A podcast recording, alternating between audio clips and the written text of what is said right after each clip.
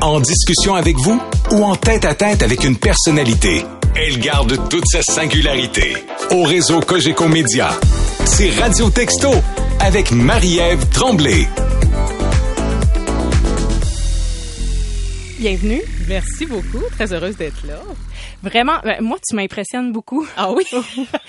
C'est vrai parce que tu as tout un parcours. Euh, tu es âgée d'à peine 32 ans, Oui. si je me trompe pas. Exact. Euh, puis tu es déjà quand même l'animatrice de l'émission du matin, le week-end, au 98.5. C'est gros, là. C'est un gros défi. Ben oui, mais en même temps, ça fait neuf ans, moi, que je travaille à Cogeco. Hein, puis des fois, j'en reviens pas moi-même. Ça fait tellement longtemps, le temps passe vite.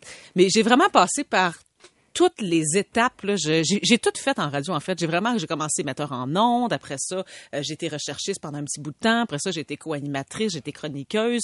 J'ai comme l'impression d'avoir vraiment touché à tout ce qui touche à la, à tout, à tout- ce qui est relié à la radio. là, Tous les métiers de la radio. Exactement, avant de me rendre là. Mais évidemment, c'est un privilège. Là. Je sais que très peu de gens ont la chance d'avoir une émission à 32 ans. Fait que c'est sûr que je savoure là, chaque instant.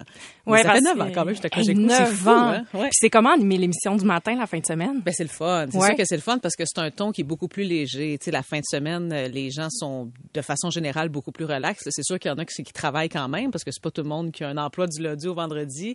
Mais de façon générale, c'est beaucoup plus léger, beaucoup plus relax. On est beaucoup dans le plaisir aussi.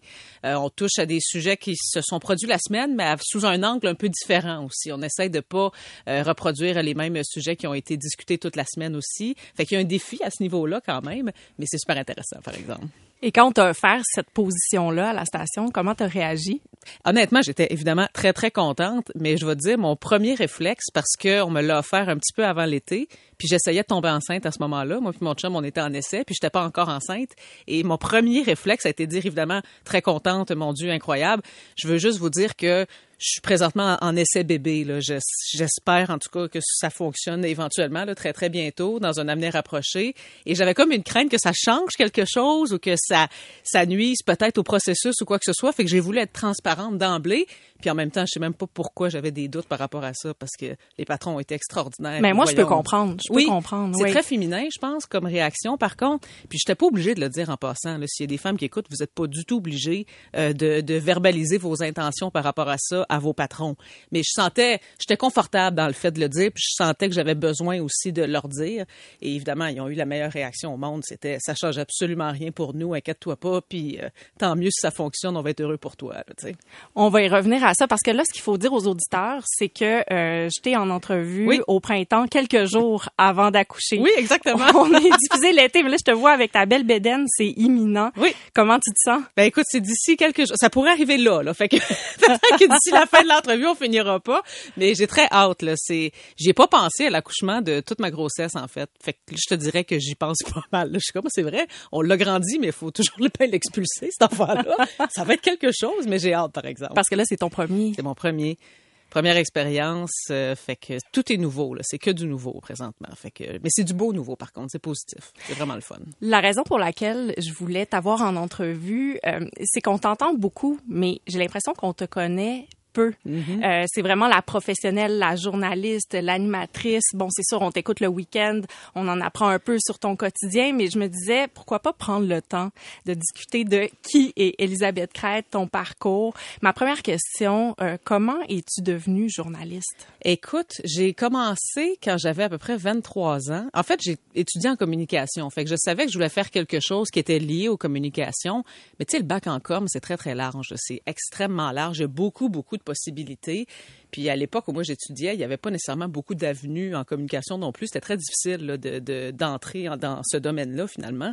Alors, euh, tu savais pas trop qu'est-ce que tu voulais faire. Fait que j'ai fait le bac et j'ai entré, je suis entrée sur le marché du travail pas du tout en rapport avec euh, les communications. Je travaillais dans une banque à l'époque. Puis à un moment donné, je sais pas, il y avait le, j'habitais à Québec dans le temps, il y avait le FM 93 qui est une station sœur de Cogeco et j'ai commencé par là. Puis très temps partiel à la mise en onde, j'ai été formée un petit peu partout puis de fil en aiguille, un jour j'ai eu un temps plein et après ça ça a continué à grossir comme ça. Mais j'avais pas de plan prédéterminé dans ma tête, j'en ai toujours pas là. Je sais pas où je vais être dans 5 ans, dans 10 ans, dans 15 ans. Tu sais, on dirait qu'il y a des gens qui savent très très tôt où ils veulent être à toutes les étapes de leur vie, mettons. Oui. Moi, j'ai vraiment pas ça, je planifie pas ça, pas du tout. Je suis ouverte à tout, puis on va voir ce qui va arriver. Là. Donc, quand tu t'es lancée en communication, tu savais que tu aimais communiquer, tu savais que tu aimais l'univers, mais tu t'étais jamais nécessairement vu faire de la radio. Non, pas tant que ça. Pas tant que ça. Mais tu sais, en même temps, c'était un peu chez nous parce que mon père est dans les communications, euh, il fait de la télé puis de la radio depuis toujours. Fait qu'on dirait que tu as tendance à beaucoup t'intéresser au métier que font tes parents. C'est pas rare qu'on voit des enfants qui vont reproduire un peu ce que les parents font, mais c'est parce que souvent on prend pas la peine de regarder vraiment toutes les options. On est souvent plus intéressé à ce qui est proche de nous puis à ce qu'on connaît et de fil en aiguille, plus les années avançaient, plus je trouvais que c'est un milieu qui était intéressant. Fait que je me disais ah, je pense que c'est ça que j'aimerais faire. Je pense que j'aimerais ça voir de quoi ça a l'air du moins. Fait que comme ça, ça, ça a commencé comme ça. Peut-être que, mais j'aurais pu ne pas aimer ça aussi, honnêtement. Ça aurait pu être comme, ah non, c'est pas un milieu qui euh, me convient finalement, mais ça a vraiment bien été. Fait que j'ai vraiment aimé ça, là, rapidement. Mais qu'est-ce que tu aimes de la radio? J'aime le fait qu'on touche à tout. J'aime le fait qu'on peut parler de tous les sujets qui existent. T'es pas obligé euh, de faire la même chose à tous les jours pour le restant de tes jours, finalement. Tu peux toucher des nouvelles qui touchent à, qui, qui, euh, disons, parler d'économie. Tu peux parler des faits divers. Euh, tu peux parler des sujets de société aussi, que j'aime beaucoup. Tu peux faire des belles rencontres. Je trouve qu'il y a vraiment possibilité de tout faire en radio, finalement. Et c'est ça qui est extraordinaire. À tous les jours, c'est différent. Là. On traite jamais des mêmes nouvelles. Tu as commencé à Québec au FM 93. Aujourd'hui, tu es à Montréal. Euh, si je te demandais de décrire les différences entre les deux publics, est-ce que tu vois une différence entre l'auditeur de Québec puis l'auditeur de Montréal? Moi, je la vois pas, sincèrement. Ouais. Moi, je la vois pas. Je sais qu'il y a beaucoup de gens qui la voient. Moi, j'ai pas l'impression. Il y a des gens qui me suivaient à Québec, qui me suivent maintenant à Montréal, euh, avec qui je suis encore en contact. Moi, je vois pas vraiment la différence de public. Je vais être honnête, là. Dans mon contact direct avec l'auditeur, du moins. Mais je sais qu'il y a plusieurs personnes qui le voient. Moi, j'ai pas tendance à voir ça. C'est euh, de mon observation à moi. Je sais que bon, il y a des gens qui vont dire la radio est très très différente à Québec et à Montréal. Probablement que c'est vrai. Là. Je pense dans la manière de faire, peut-être plus que dans la réaction? Oui, parce qu'à Québec, on prend beaucoup, euh, on prend beaucoup plus le temps d'avoir de longues discussions à la radio, tandis que la radio à Montréal, c'est beaucoup plus des segments prédéterminés. On se ramasse un peu plus à la radio à Montréal. On s'étire moins sur des sujets. On est plus, euh, je sais pas comment dire, c'est plus discipliné, plus cordé un petit peu euh, les, les, les, différents segments qu'on peut faire, tandis qu'à Québec, tu peux sauter une pause puis faire un 25-30 minutes là, sans jamais t'arrêter pour aller en pause publicitaire, par mm. exemple, puis c'est normal. C'est un petit peu moins ça à Montréal, disons. Pour moi, ça, c'est la principale différence que je peux observer. Mais chez l'auditeur en tant que tel, chez les gens qui nous écoutent, moi, je la vois pas, la différence. Euh, Jusqu'à maintenant, là, quel a été euh, ton reportage le plus marquant ou ton moment radio le plus marquant? Moi, j'ai fait des entrevues, un peu comme tu fais là présentement. Des, euh, c'est un segment que j'avais appelé Prendre un verre avec. Fait que le concept, c'était que j'allais dans un restaurant ou un bar, et puis on avait des micros, euh, moi puis l'invité, et on faisait des rencontres comme ça. C'était des discussions style podcast. Ça, j'ai adoré faire ça. J'ai vraiment adoré faire ça. J'avais fait, euh, je me souviens à l'époque, Pauline Marois qui avait accepté de s'asseoir avec moi. Ça avait été une super belle rencontre. Euh, j'avais fait Guillaume Lepage. Euh, j'avais fait même Jean Charest. Jean Charest avait accepté de faire ça avec moi aussi. Fait que ça, ça a été vraiment des belles rencontres pour moi. J'ai adoré ça. Des entrevues comme ça, là, où on parle à cœur ouvert, puis tu sais que tu es à la radio, mais on dirait pas nécessairement que tu es à la radio, mettons. C'est ce que j'ai vraiment, vraiment adoré faire. C'est ce que j'aime faire encore aujourd'hui. Donc, toi, ce que je comprends, c'est que tu aimes beaucoup justement les rencontres. Tu disais à Québec, on a euh, beaucoup d'espace, un peu plus d'espace pour avoir de longues discussions. Est-ce que c'est quelque chose qui te manque aujourd'hui? Pas vraiment, parce que la fin de semaine, on se permet de faire ça aussi. Parce que justement, on est moins dans l'actualité euh, de tous les jours. On est moins dans fournir le plus d'informations possible à l'auditeur parce que c'est la semaine. Euh, les auditeurs du 98.5 s'attendent aussi à avoir un certain nombre d'informations. La fin de semaine, l'ambiance est un petit peu différente. Je retrouve un peu ça la fin de semaine, sincèrement. Puis je trouve que maintenant, de toute façon, avec les podcasts, il y a possibilité de faire ce type de, de radio-là, de l'amener sur le web. C'est peut-être pas de la radio que tu vas faire nécessairement en direct, dans le sens que une heure, une heure et demie de conversation sans pause publicitaire à la radio traditionnelle, on verra peut-être un petit peu moins ça, mais c'est possible de le faire maintenant sur Internet. Fait que je trouve que c'est une très, très belle avenue, là, ça, qui mérite d'être explorée davantage. Ben, est-ce que c'est quelque chose qui pourrait t'intéresser? Oui. du balado, ouais? Oui, j'aimerais ça. sous quelle forme exactement, je sais pas. J'ai envie de parler famille. On en a discuté un peu en début d'entrevue, le fait que tu te prépares à accoucher, oui. euh, le fait que d'être une femme euh, dans un pic de carrière, euh, c'est quand même une grosse décision à prendre. Est-ce que tu as hésité avant de tomber enceinte à ce moment-là dans ta pas vie? du tout, vraiment pas. Non, non, j'en voulais des enfants, je savais que j'en voulais et je savais qu'on était rendu là aussi avec mon chum, mais que c'est ça qu'on voulait, c'est un projet commun qu'on avait. Mais non, j'ai pas hésité du tout, du tout. Je sais qu'il y a beaucoup, beaucoup de gens qui se posent beaucoup de questions avant d'avoir des enfants, qui veulent vraiment, euh, disons, traiter tous les angles possibles. Est-ce Mhm. qu'on est prêt à tel niveau, à telle affaire, qui vont penser à tout avant? Moi, je, non, j'ai pas pensé à ça pas tout. Là, je pense, par exemple. Mais pas dans le temps, pas du tout. Non, à t'imaginer, OK, la suite, quand je vais revenir de mon congé de maternité, est-ce que je vais encore avoir ma place? Euh, Il n'y a pas eu de calcul comme ça? Dans les années passées, oui. Ouais. Dans les années passées, là, je me disais, c'est, on n'a pas le métier le plus stable pour pouvoir, euh, disons, s'absenter le temps qu'on veut puis revenir après puis tout est beau. Là, on n'a pas de sécurité d'emploi en fait dans notre domaine. Fait que dans les années passées, oui, je me disais, j'aimerais ça attendre que je sois un petit peu plus euh, stable professionnellement parlant pour pouvoir me permettre de prendre un congé puis de pas avoir peur euh, de perdre ma place ou quoi que ce soit. Mais je trouve ça épouvantable de penser comme ça.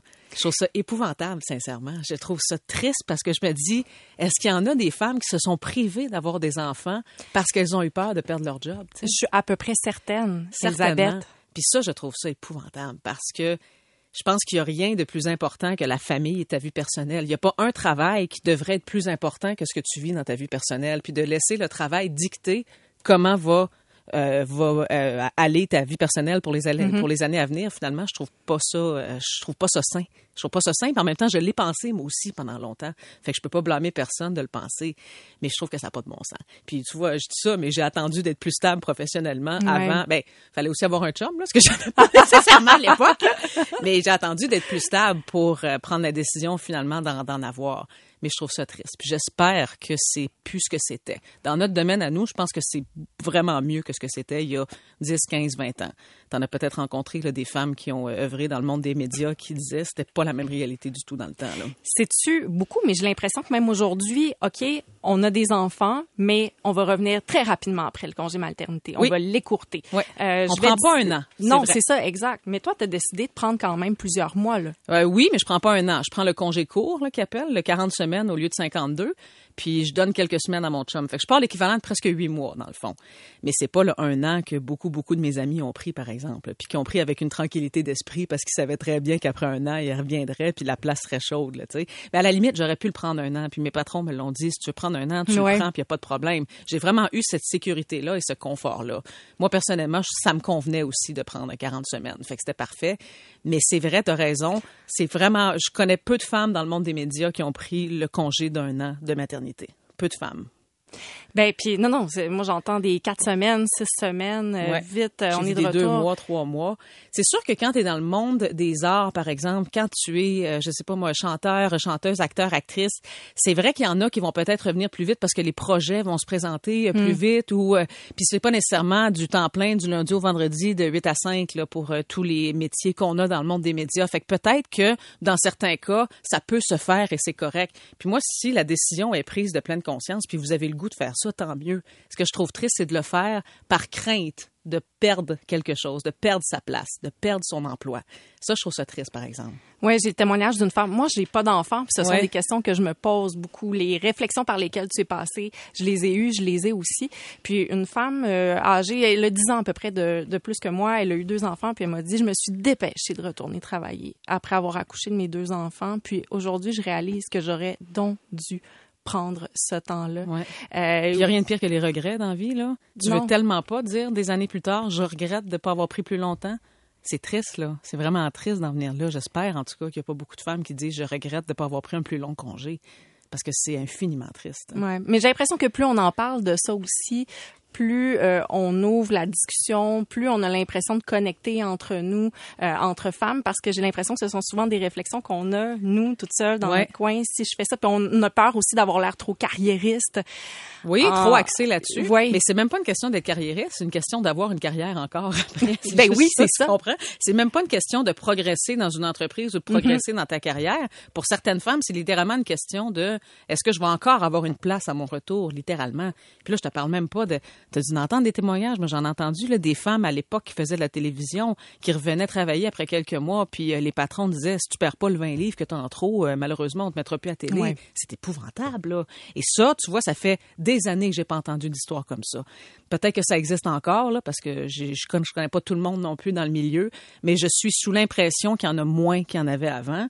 Et ça, c'est une bonne nouvelle. Mais je pense que c'est pas parfait. Là. La pression physique des femmes de, de rester ou de, disons, revenir à ce qu'elles étaient avant de tomber enceinte, je pense qu'elle existe encore chez beaucoup de femmes. Et ça aussi, là, c'est épouvantable. Est-ce que tu as des projets d'arrêt maternité? Et là, mon mot est choisi. Je parle pas de congé. de congé, ouais, c'est ça. N'arrête pas de dire congé maternité. Non, c'est pas un congé. je travaille. Moi, je dirais ça dans quelques mois, c'est ça. si je me sens en congé ou pas. Mais euh, est-ce que tu as un projet euh, durant les mois où tu vas passer du temps avec ton petit bébé? Non, ça va vraiment être euh, axé là-dessus, je te dirais. J'ai pas de projet de développer quoi que ce soit d'autre. J'ai pas de projet de travailler sur d'autres choses en même temps. Où je veux vraiment me concentrer sur ma famille pendant ce temps-là. Vu que c'est pas, un, ben, je prends un long congé, oui, là, je prends quand même presque huit mois, mais c'est pas l'année complète. Fait que je veux vraiment maximiser le temps pendant ces mois-là pour euh, pour m'assurer de pas avoir de regrets plus tard, justement. Là, Parce que je pensais, euh, semble-t-il que tu es une grande fan de séries télévisées. Ben oui, certainement. Les séries québécoises, de films. Tout. Vraiment. Est-ce que tu vas prendre de ce temps-là pour euh, ben t'as même pas besoin de te mettre à jour parce que tu connais je suis déjà à jour. Toi pas, je suis déjà à jour. J'ai pas j'ai pas de retard sur grand-chose moi sur les séries télé. Non, mais effectivement, c'est euh, j'écoute beaucoup, beaucoup de télévision. Ça je te dis parce que au début quand tu m'as dit ah, je vais faire une entrevue avec toi, je me disais j'espère qu'elle me trouvera pas plate parce que ma vie est quand même plate. Ah non, pas tant que ça. Non. ah non, mais je suis très casanière moi, tu sais, je reste chez nous, je sors pas beaucoup, je suis pas très mondaine. J'écoute la télé avec mon chum, avec mes chats, on a du fun. c'est bien le fun, je ma famille, mes amis. Mais j'ai pas une vie si excitante que ça, tu sais. Vraiment pas en fait, vraiment pas. Puis je, mais je suis bien là-dedans. Moi, j'adore ça. J'aime beaucoup ma vie, là. Moi, ma vie tranquille chez nous, j'aime ça, là. Mais c'est quoi pour toi une vie excitante? Ben, je sais pas, une vie, là, que t'es, tu, t'es, tout le temps dans, t'es tout le temps dans, les, dans les événements, par exemple. Ou la fin de semaine arrive, là, vendredi soir, c'est impossible que tu restes chez vous. C'est vendredi, il faut que tu fasses quelque chose, il faut que tu es au restaurant ou que tu sortes avec tes amis. Moi, le vendredi arrive, avant que je travaille la fin de semaine. Le vendredi arrivait ou le samedi, ne pas sortir de la fin de semaine, c'était pas grave pour moi. Je sais qu'il y en a qui angoissent beaucoup à l'idée de rien faire d'une fin de semaine. Tu as deux jours de congé par semaine. Il faut maximiser ce temps-là. Il faut voir du monde. Moi, je ressens pas ce besoin-là. Je pourrais m'en aller chez nous après le travail vendredi puis ne pas ressortir jusqu'au lundi matin puis je m'en porterais pas plus mal. Ça irait très, très bien. Mais sais-tu qu'il y en a qui doivent angoisser à l'idée de dire qu'ils sont plus casaniers? C'est-à-dire, ah, je, vais avoir l'air d'avoir une vie plate. Je le dirais pas que je me plais, moi, à être chez moi à regarder euh, des séries, mais je peux dire qu'on est deux. Mais ça me dérange pas, moi. J'aime ça, ma vie comme ça. Je vois pas pourquoi on serait gêné de le dire. C'est ça qui nous plaît, au final. Puis si vous aimez sortir, puis vous aimez voir des gens, puis aller dans des événements, ben tant mieux. C'est ça le bonheur, finalement, c'est de faire ce qu'on a envie de faire, puis de pas être gêné, puis s'assumer là-dedans. Fait que, tu sais, je l'ai eu la période. au début de ma vingtaine, je sortais plus, c'est vrai. Mais il vient un moment dans ta vie où tu sais, t'es pas, euh, t'as pas tout le temps le même niveau d'énergie tout le temps non plus en vieillissant, là. Mais non, maintenant, moi, j'adore ça, là, vraiment. Fait que, euh, non, mais c'était comme ça aussi, puis euh, t'es pas gêné, puis c'est ce que t'aimes faire, ben mon Dieu, tant mieux, c'est le fun, là. Donc là, c'est l'été, ta suggestion télé ou série? Ben là, J'ai un peu de temps. Hein. Là, ben, c'est parce qu'on est en là, on est en saison d'été, donc euh, tous les téléromans sont terminés. Euh, là, évidemment, les chefs sont commencés depuis quelques semaines, donc faut suivre ça. Moi, j'ai commencé à suivre tous les nouveaux euh, Survivors, sortez-moi d'ici, toutes les téléréalités qui se passent en nature, puis je me dis mon Dieu, qu'ils sont bons parce que jamais de la vie j'irai là. là. c'est fou quand même.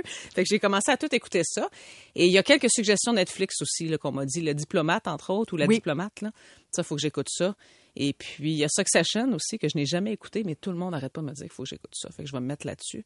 Mais je ne sais pas quel genre de temps je vais avoir dans les prochains mois. Fait que je te reviendrai avec ça si j'ai le temps de me mettre devant la télé un petit peu, là, mais je ne sais pas si je vais avoir le temps. Sinon, ton incontournable à toi, que tu me suggères ou que tu suggères aux auditeurs? Que j'écoute tout le temps, maintenant? Ouais, ou, ou l'incontournable, ce qu'il faut absolument regarder là, au moment où on se parle. Bien, ce qu'il faut avoir vu pour moi, Là, je vais avoir la pathétique. c'est une vieille série en passant, et puis en nombre depuis vraiment longtemps. Mais si tu me demandes la série que j'ai le plus vue dans ma vie et que j'ai réécouté, que j'ai réécoute à chaque année encore, c'est Rumeurs. T'écoutes-tu Rumeur? J'ai vu, oui, oui, j'ai vu tous les rumeurs. Rumeurs? Ça, c'était, bon, euh, dans une publication. Exact, euh, le magazine Rumeur, là. Puis il y avait, euh, bon, plein, plein d'acteurs qui jouaient là-dedans. Linda Johnson, James. Diamond. Voilà. Écoute, c'est extraordinaire, cette série-là. Je l'ai écoutée et réécoutée je- des, des dizaines de fois, sinon probablement près d'une centaine. là. Parce que depuis, j'ai tous les DVD, là. J'ai eu les DVD à l'époque où c'était des DVD. Attends, une centaine de fois? Ben écoute, parce que je l'ai vu tellement souvent cette série-là. À chaque année, là, je l'écoutais au moins trois, quatre fois. Là, tu sais, c'était, j'exagère peut-être une centaine, mais des dizaines certainement. Mais c'est combien d'épisodes? C'est plusieurs saisons? Ah, c'est plusieurs saisons. Je pense qu'il y a six saisons, cinq ou six saisons à peu près. Puis euh, il y a beaucoup, beaucoup d'épisodes. Je te dis, je connais toutes les répliques par cœur. Je- Qu'est-ce que t'aimes de cette je sais série-là? pas j'aime tant que ça, mais c'est bon, c'est bien écrit, c'est tout est extraordinaire dans cette série-là. Les lignes sont bonnes, je trouve que ça vieillit bien en plus, je trouve que les je trouve que les gags sont bons, les personnages sont vraiment attachants aussi. Je sais pas, puis ça se passait dans un magazine aussi, fait que ça se rapprochait du milieu des communications. Puis j'écoutais, tu sais, je sais pas, tu regardais ça, tu disais t'as tellement le goût d'être dans cet environnement de travail là, ils ont tellement l'air d'avoir du fun. Fait que non, je te dirais que rumeur, j'ai écouté ça plein de fois. J'ai tous les DVD d'un gars, une fille aussi à la maison. Fait que j'étais ô combien contente de voir que ça revenait pour une saison complète en plus. Pas juste les quatre épisodes. Il va y avoir une saison complète maintenant pour euh, les 20 ans justement d'un gars, une fille. Fait que ça, c'est extraordinaire aussi. Est-ce que tu les as aimés, les quatre épisodes euh, Adoré. qui sont sortis Adoré. euh, au printemps oh, dernier? mon Ouais. Dieu, j'ai capoté. Les personnes, Guy et Sylvie sont pareils. Sylvie, elle est pareille comme elle était dans le temps et physiquement. Je veux dire, elle a pas vieilli, mais pas du tout. Et elle a les mêmes mimiques, les mêmes intonations. C'est la même Sylvie que dans le temps. Moi, j'en revenais pas. Puis je me demandais si on allait retrouver un peu La dynamique, Exactement. La même complicité, euh, la même couleur des personnages qu'on a tellement aimés dans le temps. Ils sont pareil, pareil. C'est incroyable. Ah, je te dis, j'ai capoté. Je pensais pas que ça pourrait être aussi bon que ça. Mais ça a été vraiment à la hauteur de mes attentes. J'ai suggéré à tout le monde d'écouter. Ah ouais, moi aussi j'ai eu beaucoup de plaisir. Puis ce qui est intéressant, euh, pour en avoir discuté avec Guy Lepage aussi, il, il craignait que ça attire les jeunes, tu sais, en disant ben là on est rendu deux personnages dans leur soixantaine. Est-ce que notre public va se rajeunir aussi, va suivre? Mais moi j'ai vraiment, ça m'a rejoint, j'ai ri, Ah, j'ai adoré. du bon temps. Puis ils ont été capables justement de rire de ces différences générationnelles-là par rapport à ce qu'ils étaient dans le temps versus maintenant. Mais j'ai tout aimé, moi. J'ai tout aimé. Puis je me disais, ça se peut pas que ça arrête après quatre épisodes. C'est impossible. Ça peut pas arrêter après quatre épisodes. Je pense qu'il testait la température de l'eau. Oui, puis il était à bonne température, je pense, finalement. Mais j'ai été impressionnée de voir à quel point ils ont juste remis leurs souliers de Guy et Sylvie de 20 ans plus tôt et c'était la même chose. Même. Oh, je te dis, j'ai savouré ces épisodes-là. J'ai une surprise pour toi d'ailleurs. Oui? Guy Lepage. Non. c'est une blague. Il est là, euh, c'est ça. Un invité, oui. Pour terminer cette entrevue euh, très sympathique, euh, il entre. Ah! Mais qu'est-ce que tu fais là? Alain Crête. euh, Comment ça va? Ça va bien, ma fille, et toi? Ça va très bien aussi. Oui, je vous écoutais, puis euh, écoutais une entrevue très intéressant. Ah oui? Bon, Oui. mais tant mieux, tant mieux. euh, une chose qu'on ne sait pas d'Elisabeth qu'on devrait savoir. Ben, écoute, moi, je vais vous avouer que je- euh, quand elle a commencé à faire carrière dans les médias, euh, j'ai été assez étonné parce que je pensais pas qu'elle s'en irait vers ça. Son frère aîné, qui aimait que jouer au hockey, qui avait beaucoup de sport, qui aime le sport, moi, je pensais que peut-être un jour, lui, euh, s'en irait dans les médias, mais pas du tout. Il devenait avocat, ça fait que c'est... C'est vrai. Mais euh, Elisabeth, non, d'autant plus que, on va faire une petite révélation Oui, donc. Elisabeth bégayait quand elle était jeune. Oui, c'est vrai. Ah oui? Oui. Oui. Alors, et puis évidemment, bon, elle a suivi, euh, a été suivie, puis on a réussi à corriger le, son bégaiement. Mais tu sais, ça annonce pas quelqu'un qui va travailler dans les médias là, quand tu bégayes. euh, mais elle était très jeune aussi à l'époque aussi là. Mais il y en a qui bégayent encore à l'âge adulte puis qui n'ont jamais réussi à s'en débarrasser. Là, fait que, Ouais. Toi, tu as des souvenirs de ça? Oui, je me souviens des rencontres avec l'orthophoniste. Là. Je me souviens, elle se faisait parler sur un métronome, là, chaque syllabe sur le métronome, c'était lent, puis ça finissait plus, puis je me disais, mon Dieu Seigneur, j'aimais vraiment pas ça, sincèrement. mais je me souviens, mais c'était nécessaire, il fallait passer par là. Mais les exercices qu'il fallait faire pour essayer de contrôler le bégaiement puis le corriger, ah, ça me rendait dingue, là. je trouvais ça long, ces rencontres-là, c'était fou. Mais ça m'a aidé, là, finalement, c'est sûr. C'est jusqu'à Aujourd'hui, quel elle âge? parle beaucoup, hein. Ça Ben, que- Oui, c'est ça, exact. On mais ne je parle encore pas. vite, par exemple. OK, parce que c'est la rapidité, mais c'est jusqu'à quel âge que tu as eu euh, le bégaiement? Hey, je m'en souviens plus. J'étais assez, euh, assez jeune, mais assez vieille pour que j'en ai des souvenirs. Fait qu'avant 10 ans, peut-être? Peut-être, Ouais, oui. avant 10 ans, je te dirais. Ouais. L'autre chose, euh, dans le cas d'Élisabeth, euh, Élisabeth est partie assez jeune de la maison, puis est allée étudier aux États-Unis. Et euh, quand tu es revenu, tu es revenu vraiment transformé Mm-hmm. euh, ton séjour aux États-Unis. Elle voulait étudier en anglais, Elisabeth. Et je me souviens, elle est arrivée à la maison, elle a dit, je vais aller en Nouvelle-Zélande. Là, j'avais dit, tu peux apprendre l'anglais dans le West Island aussi, là, tu sais. Tu pourrais aller en Ontario, là. Tu peux aller en. Ontario, c'est à côté, là, la Nouvelle-Zélande. Pourquoi la Nouvelle-Zélande? Parce que les options de pays qui nous étaient offertes, je me souviens parce que j'étais au secondaire, puis il y avait deux étudiantes étrangères qui étaient là. Amélie qui venait de l'Allemagne, puis il y avait Christina qui venait de l'Équateur. Et euh, l'espèce d'organisme qui chapeautait ces deux étudiantes-là était venu à l'école à un moment donné, puis nous avait parlé du programme. C'était pas un échange parce qu'il n'y a pas quelqu'un qui venait chez vous en même temps que tu allais chez quelqu'un. là. C'était juste euh, d'un bar finalement. Et quand il était venu, il nous avait parlé des pays qui étaient offerts. Et il y avait l'Équateur, bon, tout dépendant de la langue que tu voulais apprendre. Et pour l'anglais, il y avait les États-Unis et la Nouvelle-Zélande. Puis je me disais, c'est un peu plus hot la Nouvelle-Zélande, mais c'est un peu loin aussi, par exemple. C'est sûr. Fait que finalement, que- on a réglé pour San Diego, en Californie, ça. ça va que ça. Oui, c'est ça, exactement. Mais à quel âge t'as quitté le nid familial? Après secondaire 5. Fait que je suis partie faire ma sixième année de high school aux États-Unis. Fait que je suis partie, j'avais 17 ans. J'ai eu 18 ans là-bas. Puis je suis revenue ici, j'avais 18 ans. Ouais. Mais là, comme elle avait pas fait de cégep, elle pouvait pas rentrer dans une université québécoise. Fait qu'elle est allée étudier en Ontario, à Ottawa, euh, à l'université. Ouais.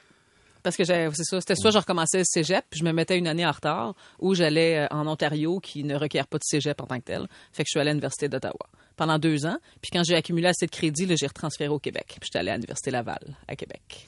Je parlais tantôt de à quel point tu as accompli beaucoup de choses Ouais. et tu as accompli beaucoup de choses jusqu'à maintenant. Est-ce que tu penses que ce parcours-là, d'avoir quitté tôt le domicile familial, Ah, ça, oui. euh, ça a peut-être devancé ton cheminement Probablement. professionnel? ouais? Probablement. Probablement parce que d'abord d'aller, tu sais, c'est- tu te jettes un peu dans le vide hein, quand tu vas à l'étranger pendant une année, tu vas dans une famille que tu connais pas. Et je repense aujourd'hui, je me dis mon Dieu, qu'est-ce qui m'a passé par la tête de faire Et ça? Surtout qu'Elisabeth parlait pas un mot d'anglais. là. Non, pas en tout. Là. Contrairement à son frère qui avait une base, Guillaume avait une base en Ouais. anglais parce qu'il a toujours écouté la télévision en anglais ou à peu près, Guillaume. Ouais, moi c'était zéro là. Je partais non. vraiment, puis c'était des gens que je connaissais pas. C'était des gens qui, bon, euh, vivaient pas nécessairement comme nous on vivait. C'est pas les- la même culture non plus. Il y avait des valeurs qui étaient différentes aussi à certains niveaux, rien de grave là. Mais tout était différent là. Puis je connaissais personne là-bas. Puis je me dis mon Dieu, il fallait vraiment là, il fallait vraiment, euh, je sais pas, être Mais courageux. t'es faut revenu avec une confiance en toi que t'avais peut-être pas avant. Oui, ça c'est vrai par exemple. Ça c'est vrai. De devoir se débrouiller tout seul comme ça à l'étranger, c'est sûr que ça, ça, ça t'oblige à devenir autonome et responsable peut-être plus rapidement. Ce qui est une bonne chose aussi. là. Ce qui a été une bonne chose dans mon cas. là, Puis moins. ton anglais, finalement? Ah ben ça c'est pas bien été. Mais par contre, j'ai quand je suis revenue, tu sais, je l'ai appris, là, il était en moi, mais là je le parle beaucoup moins. Fait que si j'avais à le reparler demain matin, je chercherais probablement plus mes mots, mais c'est quelque part dans mon cerveau, fait que ça reviendrait probablement assez rapidement là. Mais À ça Québec, vite, euh, à Québec, tu peux vivre quand même facilement sans parler anglais. Pourquoi tu avais ce grand désir-là, si jeune, de parler anglais? Ben parce qu'on était à Montréal à l'époque, on était sur la rive sud. J'avais pas, je savais pas que dans ma vie j'allais habiter à Québec nécessairement.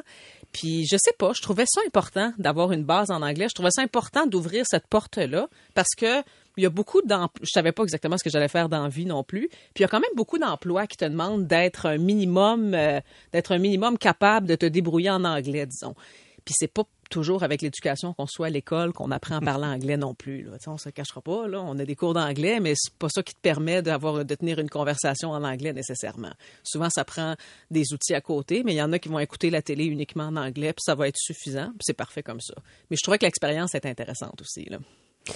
Moi, j'en rêvais. Je viens du Saguenay. Je peux dire que c'était yes, no, toaster. Ça s'arrêtait là. Non, non, mais Elisabeth, ça ressemblait à ça, là. Ah oui, C'était euh, same thing, puis... euh, Non, mais moi, je me souviens, on avait des profs d'anglais au secondaire qui eux-mêmes ne parlaient pas toujours très bien anglais. Là. Tu sais, je- c'est co- C'est c'est correct, là, parce que le programme requiert pas que tu fasses des conversations Non, c'est ça. nécessairement.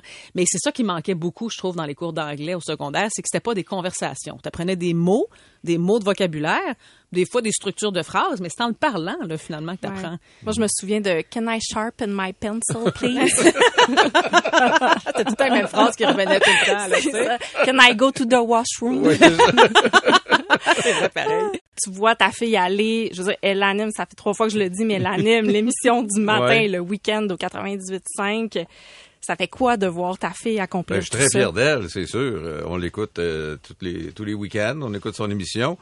Euh, je suis très fier d'elle, surtout que je trouve qu'elle a eu un beau cheminement dans le monde de la radio. Euh, D'abord, en étant à Québec quand elle a commencé, elle était loin de moi. Là. Ça fait que tu sais, tu pouvais pas vivre toujours la, la fameuse comparaison ou encore on sait bien, c'est la fille d'Alain Crête. C'est pour ça qu'elle a. Puis elle a commencé, elle a fait, euh, elle opérait des, des émissions. Oui. Elle a commencé à la console, la recherche, et après ça, la co-animation. Et là, l'animation. Elle a eu un cheminement quand même, le progressif dans le monde de la radio. Elle n'a pas été garochée tout de suite derrière un micro. Et à Québec, ben, ça faisait qu'il y avait cet éloignement-là, là, qui faisait que ça évitait les comparaisons avec son père tout le temps. C'était pas. euh, Non, c'est vrai. Puis même la fin de semaine, des fois, on fait allusion au fait euh, que t'es mon père. Puis il y a tout le temps, tout le temps, deux, trois auditeurs qui écrivent pour dire excusez, mais on sait pas c'est qui le père à Elisabeth, de qui vous parlez. Fait que je me dis, oh mon Dieu, ça veut dire que c'est pas acquis pour tout le Ouais, monde non plus. Là. Fait que c'est correct. non, mais c'est justement quelque chose que je voulais vous demander. Est-ce que ça aide ou c'est un frein à une carrière de d'être dans une même famille, d'avoir un père qui s'illustre, qui est très connu, qui Mais ça parle a la voix? Moi, je Ouais. pense que ça a aidé, Ouais. honnêtement, parce que surtout, il a bonne réputation. Là. Pas Ouais. Non, mais c'est parce que quand tu étais à Québec, euh, bon, sa mère était vice-présidente d'une compagnie d'assurance d'une banque. Alors, quand tu étais à Québec, elle sa mère, il a trouvé un emploi dans une banque Mm-hmm. euh, à Québec. Et je me suis servi, j'ai demandé euh, au patron, est-ce que, bon, vous pourriez... Mais tu sais, j'ai dit, euh, on va la rencontrer. Ils, ont- ils ont pas dit, on va lui donner un job, là. Ils ont, on va la rencontrer, puis on verra. Ouais. Alors, ils l'ont rencontré, puis bon, finalement, ils ont jugé que ça valait la peine. Alors, c'est sûr- quelques heures par semaine à la mise en onde quand j'ai été embauché au début, puis ça a été ça pendant plus d'un an. Là. Ça a été. euh, Alors c'est sûr que ça aide pour ça, là, autant de la part de, mais autant de la part de sa mère qui n'a rien à voir dans les médias, elle, là, là, c'était pas. euh, Mm. Alors euh, c'est sûr que ça aide, ça peut permettre de te mettre en contact avec des gens. Ça te garantit pas un emploi, mais ça va te mettre en contact Ouais. avec des gens.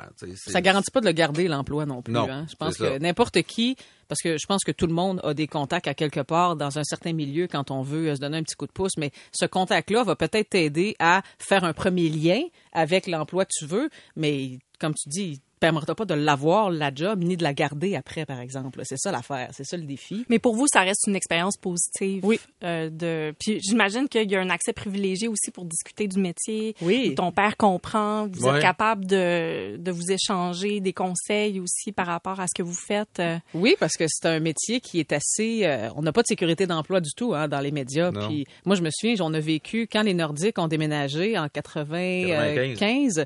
à l'époque, tu as perdu ton emploi aussi. Puis je me souviens qu'il y avait une période où on se disait, ok, là, on a trois enfants. Mes parents disaient, on a trois enfants, on peut pas se permettre de- de- de- d'être sans emploi pendant trop longtemps. Qu'est-ce qu'on va faire? Cette espèce d'inquiétude là d'avoir perdu un emploi puis de devoir se replacer. C'est là qu'on s'est à Montréal. Fait que, tu sais, tu parlais tantôt, là, tu arrives à Montréal, tu repars pas à zéro, mais tu sais, il faut que tu. Bon. euh, Faut que tu refasses ta place. Des- oui, ça. Non, mais l'autre chose que je, euh, quand je dis que je suis assez fier d'elle, parce que il faut que je dise, Elisabeth, c'était pas quelqu'un qui s'intéressait beaucoup à l'actualité quand elle était Non, jeune. pas dans le temps, c'est vrai. Elle était pas. Et je l'écoute et je me rends compte qu'elle a beaucoup travaillé là-dessus parce que dans ses commentaires en ondes, elle est au courant des dossiers, elle est au courant de ce qui se passe dans l'actualité. Et à l'époque, elle était pas, euh, c'est pas quelque chose. Elle vous le dit, elle écoutait des téléromans, Elisabeth. C'est ça ma vie. Puis euh, enfin, grand-papa euh, Crête, comment comment il est avec le petit bébé? ben, on a bien hâte. On l'est déjà une fois, là. Son frère un petit garçon d'un an et demi, à peu près. Il est comment, grand-papa Crête? Ben, euh, je pense que je fais Il est bien. surprenant. Honnêtement, il est surprenant. Est- J'aurais pas pensé qu'il serait aussi gaga. c'est ça, je me réponds. Non, j'aurais pas pensé qu'il serait gaga comme ça, sincèrement. Parce qu'il faut connaître mon père, là, il est très, très sympathique, là, mais il est très, euh, il fait ses affaires, là, il fait ses, euh, il est drôle, il a ses, sa gang, ses amis, ses collègues de travail. Mais c'est pas quelqu'un qui est nécessairement gaga dans la vie de tous les jours. Puis quand le bébé est arrivé, là, il l'est devenu. Puis je me disais, waouh, mon. Puis ça a surpris tout le monde. Tout le monde était comme, mon Dieu, Alain, ça faisait longtemps qu'on l'avait vu comme ça. fait que, non, mais je pense que ça amène ça aussi, un bébé dans Ouais. une famille. D'ailleurs, on pourrait prendre, euh, pour terminer, un conseil de Alain. Ouf, ça fait quand même assez longtemps. fait longtemps, là. c'est Oui. ça. Euh, le Écoute, conseil- le plus jeune a 28 ans, je pense. Félix, a 28 maintenant. Ouais. Euh, Ça Alors, fait un ça, petit bout de temps là, ça qu'on a fait, ouais, euh, dans la euh, période de... écoute, un conseil. C'est pas boire de l'eau, le chanter fait, des le conseil. Non, le conseil, c'est d'en profiter parce que ça passe très vite. Euh, je regarde euh, Nathan, le garçon de Guillaume, là, bon, il marche. Il- c'est ça, là. Ça fait, ça fait, euh, ça, ça passe très très vite. Ça fait que profite-en. Je pense que c'est ça qui est le plus important parce que première nouvelle que tu vas savoir, ils vont arriver, ils vont te demander l'auto. c'est ça. Peux-tu avoir les clés de l'auto? Ah oui. J'aurais besoin d'argent. c'est vrai. Merci beaucoup, Alain. Crête, d'avoir pris du temps euh, pour Elisabeth. Elisabeth Crête, merci Ben, d'avoir merci pris le temps. toi. C'est bien gentil de m'avoir invité. entrevue. Bon été, bon congé, puis on se retrouve, mais pas trop vite. Merci beaucoup, t'es bien fine. Alors, comme je lui ai parlé avant qu'elle donne naissance à son bébé, Elisabeth, euh, j'avais envie d'aller aux nouvelles. Donc, elle est au bout du fil euh, en direct. Bonjour, Elisabeth Crête. Salut, Maria, comment ça va? Ben, moi, ça va bien, mais c'est toi, c'est à toi que je pose la question. Comment vas-tu? T'as accouché, là? Oui, j'ai accouché mon bébé il y a dix semaines maintenant. Fait que non, écoute, ça va super bien. On est dans une bulle, là. C'est vraiment spécial de ce qu'on vit. Puis ça va, je te, dirais, ça va beaucoup mieux là maintenant que les premiers jours, les premières semaines. C'est très intense hein, au début. Tu sais pas trop à quoi t'attendre. C'est en gros déficit de, sommeil aussi, c'est pas toujours facile. Mais là maintenant, là vraiment, c'est une très très belle période. Je suis très contente. Et là, ton père te donnait un conseil, celui d'en profiter. Est-ce que tu arrives à en profiter en ce moment cet été? Ben c'est drôle parce que pendant que je l'écoutais dire ça, je me passais une réflexion que je me suis passée dans les dernières semaines. Puis c'est drôle parce que tous les parents disent ça hein, quand un enfant avant que tu accouches, profite-en, ça passe vite. Écoute, c'est vraiment difficile d'en profiter les premiers jours, les premières semaines, parce que tu es tellement fatigué, tu trouves ça tellement difficile, tu as une grosse chute d'hormones. Mais c'est vrai qu'aujourd'hui, là, à 10 semaines, je me dis, aïe, aïe, mon bébé, il sera plus jamais petit comme il l'était à trois semaines, puis j'en ai-tu assez profité à ce moment-là? Mais je pense qu'il faut aussi être doux envers nous-mêmes, puis se dire, oui, en profiter, mais il faut aussi que tu survives les premiers jours, les premières semaines. C'est très intense. Hein. C'est vraiment, vraiment pas facile. Puis toutes les femmes réagissent différemment. Mais oui, c'est vrai qu'il faut en profiter, mais il faut aussi être réaliste dans le fait que c'est pas tout le monde qui peut en profiter au même niveau, disons. C'est pas tout le monde qui réagit de la même façon après un accouchement. Mais c'est vrai que là, aujourd'hui, je le regarde, je me dis, mon Dieu, il est hmm. tellement plus gros qu'il l'était il y a un mois et demi. je le reverrai plus jamais petit comme ça. Alors, oui, il faut en profiter, mais il faut aussi être réaliste dans le fait que c'est pas toujours facile, par exemple. Alors, c'est un petit garçon. C'est quoi son nom? Il s'appelle Édouard. Édouard, le petit Édouard. Puis là, moi, j'ai remarqué euh, sur tes réseaux sociaux que tu as recommencé aussi à prendre du temps pour toi. Est-ce que ça se peut? T'es sorti hier? Oui, écoute, je suis allée hier euh, courir pour la première fois depuis euh, mon euh, accouchement. J'ai recommencé à m'entraîner. c'est le fun parce que je me suis inscrite à un nouveau gym qui permet d'amener les bébés en plus. Et que ça va me permettre, parce que quand tu es seule à la maison en journée longue, des fois c'est difficile de prendre du temps pour toi, là, justement. Mais peut-être de trouver des activités puis trouver des endroits où tu peux y aller avec le bébé, avec la coquille, puis tu peux faire du social un petit peu. Je pense que c'est important. Euh, comme je te dis, c'est pas toutes les mères qui réagissent de la même mm. façon en congé de maternité. Moi, j'ai eu des amis qui ont adoré leur congé de maternité, qui seraient restés là-dedans pendant trois ans, j'en ai d'autres qu'après trois mois, elles avaient hâte de retourner travailler. Là, tu sais. Fait que tout dépendant de comment on le vit, ce congé-là, je pense que l'idée, c'est de pas s'isoler, d'essayer de faire des activités, de prendre du temps pour nous et de voir des gens le plus possible. Je pense que c'est comme ça qu'on se fait un très, très beau congé de maternité. Et là, je te pose la question qui tue Elisabeth Crête, euh, justement, t'ennuies-tu du boulot? Et j'espère que tu vas répondre non.